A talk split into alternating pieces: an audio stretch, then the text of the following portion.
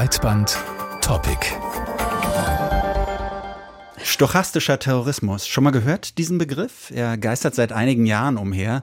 Hört sich kompliziert an. Die Stochastik, die ist in der Mathematik, der Statistik, der Wahrscheinlichkeitsrechnung verankert. Ja, und genau darum geht es auch beim stochastischen Terrorismus.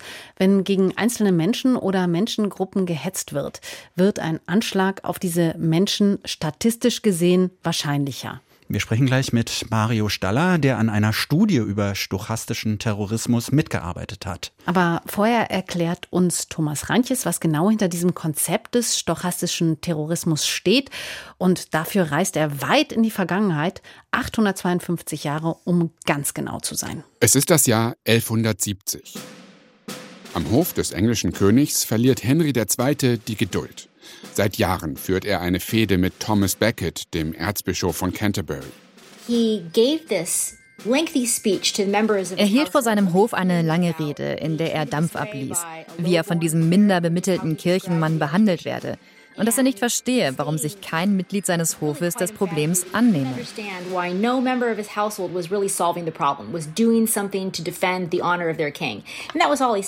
Daraufhin machen sich vier Ritter auf den Weg nach Canterbury, um den Erzbischof zu entführen. Als der sich wehrt, ermorden sie ihn. Obwohl König Henry nicht den Auftrag gegeben hat, wird er in der Geschichtsschreibung verantwortlich gemacht. Hätte er die Rede nicht gehalten, wäre die Ermordung des Erzbischofs unwahrscheinlicher gewesen.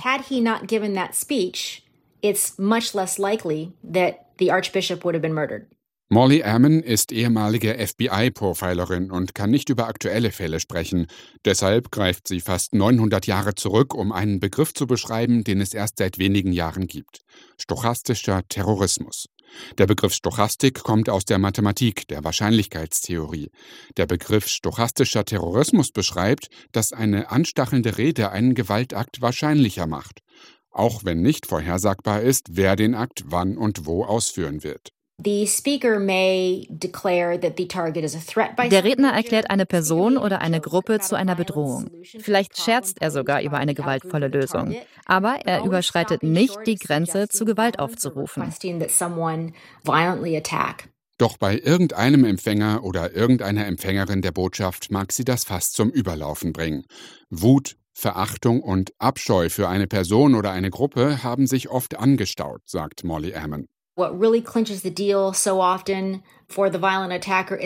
den Gewalttäter kommt dann oft noch ein gefühlter Zeitdruck hinzu. Du musst jetzt handeln, um deine eigene Gruppe zu schützen, die etwas Besonderes ist und schikaniert wird. Kommt es zum Gewaltakt, lehnt der Redner oder die Rednerin jegliche Verantwortung ab und missbilligt die Gewalt. Juristisch ist er oder sie nicht belangbar, weil keine Absicht nachgewiesen werden kann.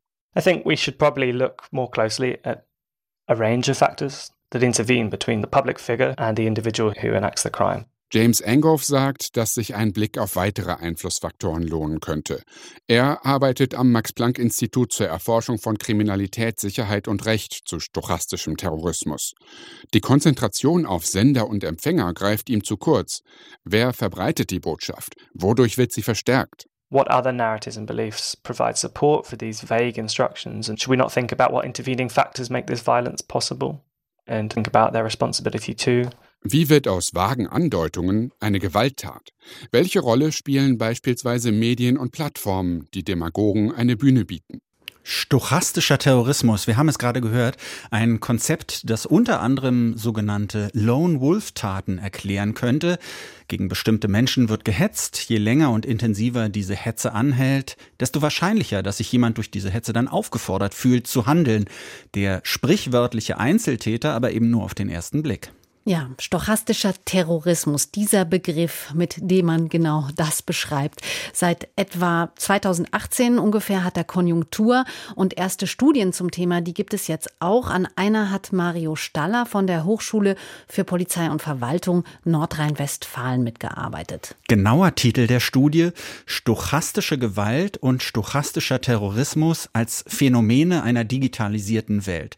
Unsere erste Frage an Mario Staller hat sich auf die Stochastik bezogen, warum so ein komplizierter Begriff aus der Mathematik und Wahrscheinlichkeitsrechnung für etwas so Konkretes wie Terrorismus? Im Endeffekt geht es ja da um eine andere Beobachtungslinse ähm, auf, auf den Terrorismus oder auch ne, auf Gewalttaten ähm, generell. Also ähm, es geht ja gerade darum sozusagen, dass es theoretisch möglich ist, aber im Einzelfall eben nicht vorhersehbar. Also sprich dieser, ja, könnte man sagen, dieser de deterministische Kausalität ein kleines bisschen in ein anderes Licht ähm, gerückt wird. Also es ist nicht unmittelbar vorhersag und sehbar, was jetzt irgendwo wann dazu führt. Und ähm, diese Linse entspringt einfach einem modernen Verständnis. Ich glaube, das erste Mal so 2011 ähm, im Internet aufgetaucht und von Braddock dann ja ein bisschen genauer analysiert und, und, und in den Blick genommen. Können Sie mal genau beschreiben, was das für eine Linse ist, durch die Sie da gucken?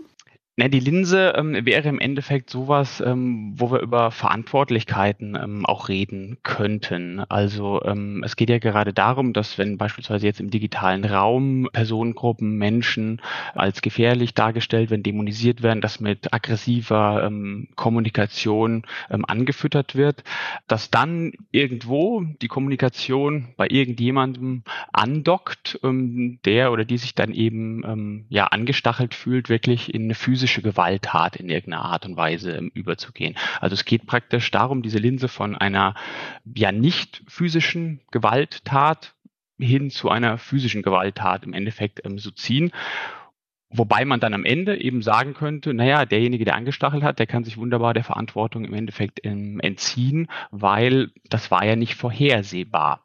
Und ähm, das ist ja praktisch eine Linse, ähm, die entzieht sich ein bisschen dem, was wir praktisch in unserem Strafsystem im Endeffekt so haben, dass wir eine Kausalität in irgendeiner Art und Weise ähm, brauchen. Und das erschwert der stochastische Terrorismus etwas. Als wir hier vor einigen Tagen in unserer Redaktion über dieses Thema geredet hatten, da hatten wir gleich so ganz unterschiedliche Assoziationen, also so, so an konkreten Fällen, wo wir glaubten, das wäre so eine Art stochastischer äh, Terrorismus. Es gab Leute, die hielten diesen Sturm aufs Kapitol für sowas, angefeuert vielleicht von Trump. Ähm, jetzt gab es ja auch gerade diesen Todesfall ähm, so rund um diesen, um den CSD, also Malte C., der erschlagen wurde äh, als Transperson. Es gab Leute, die haben das mit dieser Messerstecherei in Kanada in Verbindung gebracht. Gibt es zwischen diesen Fällen, würden Sie sagen, tatsächlich so Gemeinsamkeiten, die dazu führen, dass man sagen kann, das alles ist stochastischer Terrorismus?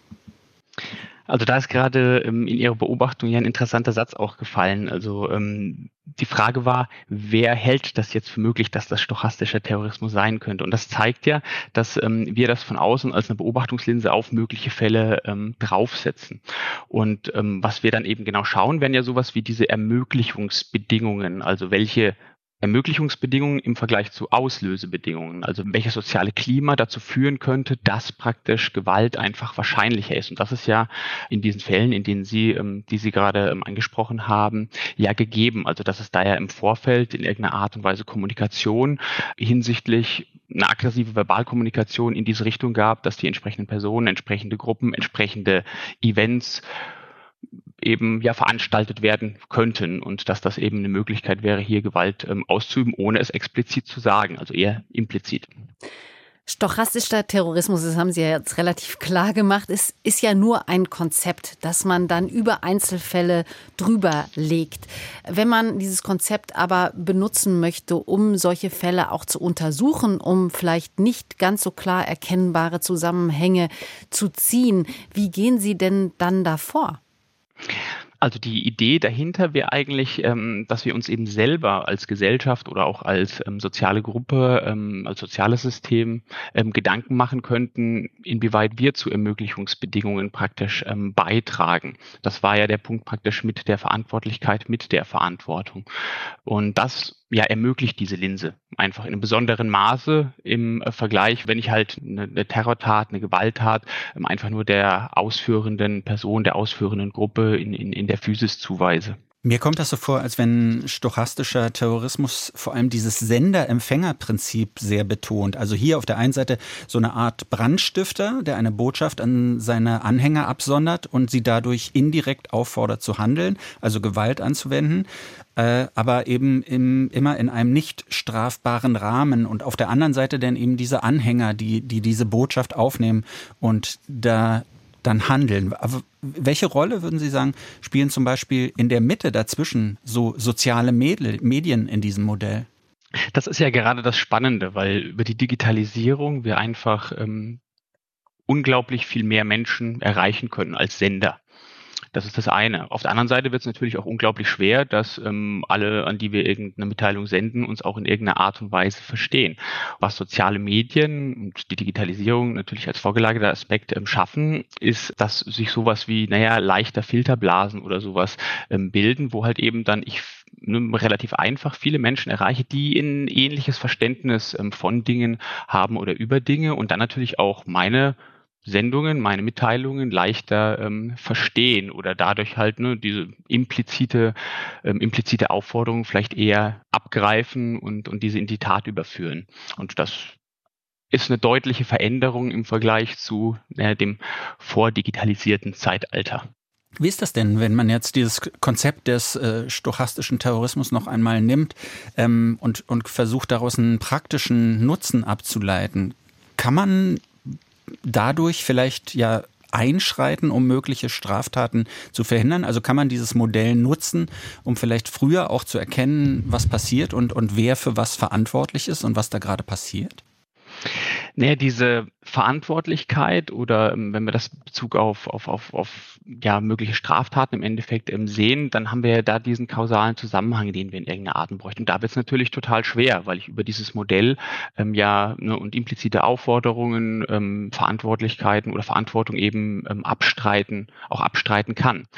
Ähm, der praktische Nutzen in dieser Beobachtungslinse, so ähm, wie ich sie zumindest verstehe, ähm, besteht darin, dass sie uns selber eben auf ein anderes Reflexionsniveau ähm, bringt. Also wir selber können praktisch ähm, die sozialen Situationen, das soziale Klima selber für uns mal danach befragen, also wo, an welcher Stelle ähm, wir eben dazu beitragen, ne, dominanzfördernde Strukturen ähm, ja in den Vordergrund zu rücken oder eben auch andere Menschen ähm, ja zu dämonisieren, mit aggressiven Rhetoriken zu versehen, etc. Also es wäre eher so eine so eine Idee, wo man auch gucken könnte als soziales System, wie trägt das ähm, dazu bei und wie könnten wir vielleicht dazu beitragen, sowas zu vermeiden?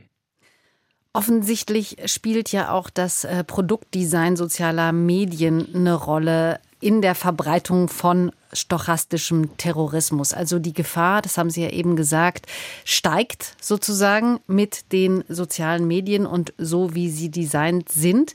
Ähm, könnte man über so Designentscheidungen in dieser Hinsicht daran etwas ändern, also auch bestimmte Verhaltensmuster nicht mehr so zu ermöglichen? Naja, das war ja sowas mit, ähm, wo wir über sowas wie, wie die Platforming reden könnten. Aber dann sind wir ja schon wieder dabei, ne, dass es dann wieder schwer zu sagen ist, ist das jetzt praktisch ähm, strafbar oder nicht. Also wenn jetzt irgendwie aufgefordert wird oder nicht. Wenn das strafbar ist, dann ist natürlich sehr, sehr einfach, da ähm, handeln tätig zu werden. Aber wenn das halt nee, auf so einer ganz ähm, latent aggressiven Meinungsäußerung basiert, dann wird das eben unglaublich schwierig, da in irgendeiner Art und Weise ähm, was zu tun oder, oder tätig zu werden. Das wird dann nur in extremeren Fällen eben der Fall sein, ne? wie wir das beispielsweise bei Trump erlebt haben, der dann von ähm, der Twitter-Plattform ausgeschlossen wurde. Aber das wird ganz, ganz viele andere Fälle eben gar nicht in dem Maße treffen. Aber haben Sie das Gefühl, dass gerade bei den großen Plattformen für, für dieses ganze Konzept ja so, so ein offenes Ohr überhaupt da ist? Also die wissen doch wahrscheinlich, was damit alles angestellt werden kann. Und die brauchen doch nicht unbedingt einen Straftatbestand, um einzuschreiten, sondern könnten ja auch schon vorher steuernd eingreifen. Aber dazu braucht es ja so ein gewisses Bewusstsein für das Problem, oder? Ja, das Bewusstsein auf der einen Seite, aber dann haben wir im konkreten Fall natürlich immer das Problem, naja, wie weit ist das jetzt Meinungsfreiheit, äh, wo wird es dann problematisch? Und ähm, die, diese Grenzen, die sind ja sehr, sehr fließend an der Stelle. Und ähm, die Diskussionen dann darüber, warum wer gesperrt wird, wann eben nicht, die zeigen uns ja, dass das gerade an dieser Stelle dann oft sehr, sehr schwer ist, ähm, zu entscheiden, was und wie geht oder eben nicht geht. Sie forschen ja auch an der Polizeihochschule. Ähm, wie könnte denn so ein Konzept von stochastischem Terrorismus die Polizeiarbeit konkret beeinflussen? Naja, zum einen ähm, wäre das also ein System extern, also wenn wir es nach draußen auf die Polizei sind, dass ich über sowas eben Bescheid weiß und eben, ja, wie soll ich sagen, mir diese Ermöglichungsbedingungen eben als, als, als Polizist hier eben auch vor Augen ähm, führe, was eben zu was führt und wenn dann eben auch ähm, Straftaten ähm, angezeigt werden im Internet, dass ich mir darüber auch bewusst bin, dass das eben ein Problem ist und ja, dass eben nicht dann einfach sage, ja, das ähm, ist jetzt kein Problem, melden Sie sich doch einfach ab an dieser Plattform. Das ist das eine.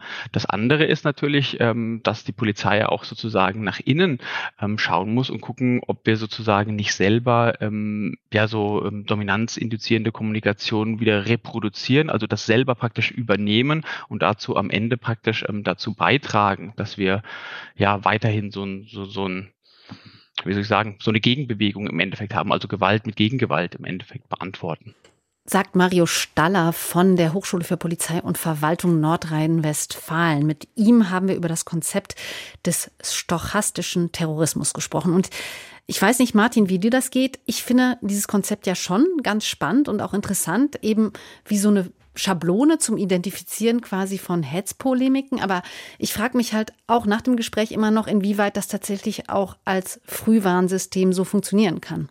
Ich glaube, als Frühwarnsystem funktioniert es eben gar nicht, mhm. außer das, das, das, was wir mit einem gesunden Menschenverstand ja auch schon wissen. Natürlich, wenn gegen Leute gehetzt wird, das ist schon immer auch in autoritären Regimen so passiert, dann ist es irgendwie nur eine Frage der Zeit, wann mal was passiert. Man kann nicht genau sagen, was da passiert. Deshalb, ja, dieser, dieser, dieser Nutzen des Ganzen, also dieser praktische Nutzen, ich verstehe ihn auch nicht ganz so genau. Ähm, Außer vielleicht so im Nachhinein. Also das könnte ich mir immer noch vorstellen. Dann ist was passiert und dann kann man vielleicht jemanden dafür verantwortlich machen. Ja, oder wie er sagte, so eine bestimmte Sensibilisierung auch in die Institutionen hineintragen, irgendwie ähm, über das Konzept. Also Klar. das fand ich auch interessant. Ja, oder dass wir alle vielleicht versuchen, gewaltfreiere Sprache zu pflegen und, und selbst politische Gegner nicht immer in die Tonne zu treten und nicht immer zu sagen, oder nicht immer die mit den allerschlimmsten Worten zu belegen, sondern dabei nie zu vergessen, dass das eben unter Umständen auch Folgen haben kann, was wir machen. Ja. Das würde ich da so mitnehmen.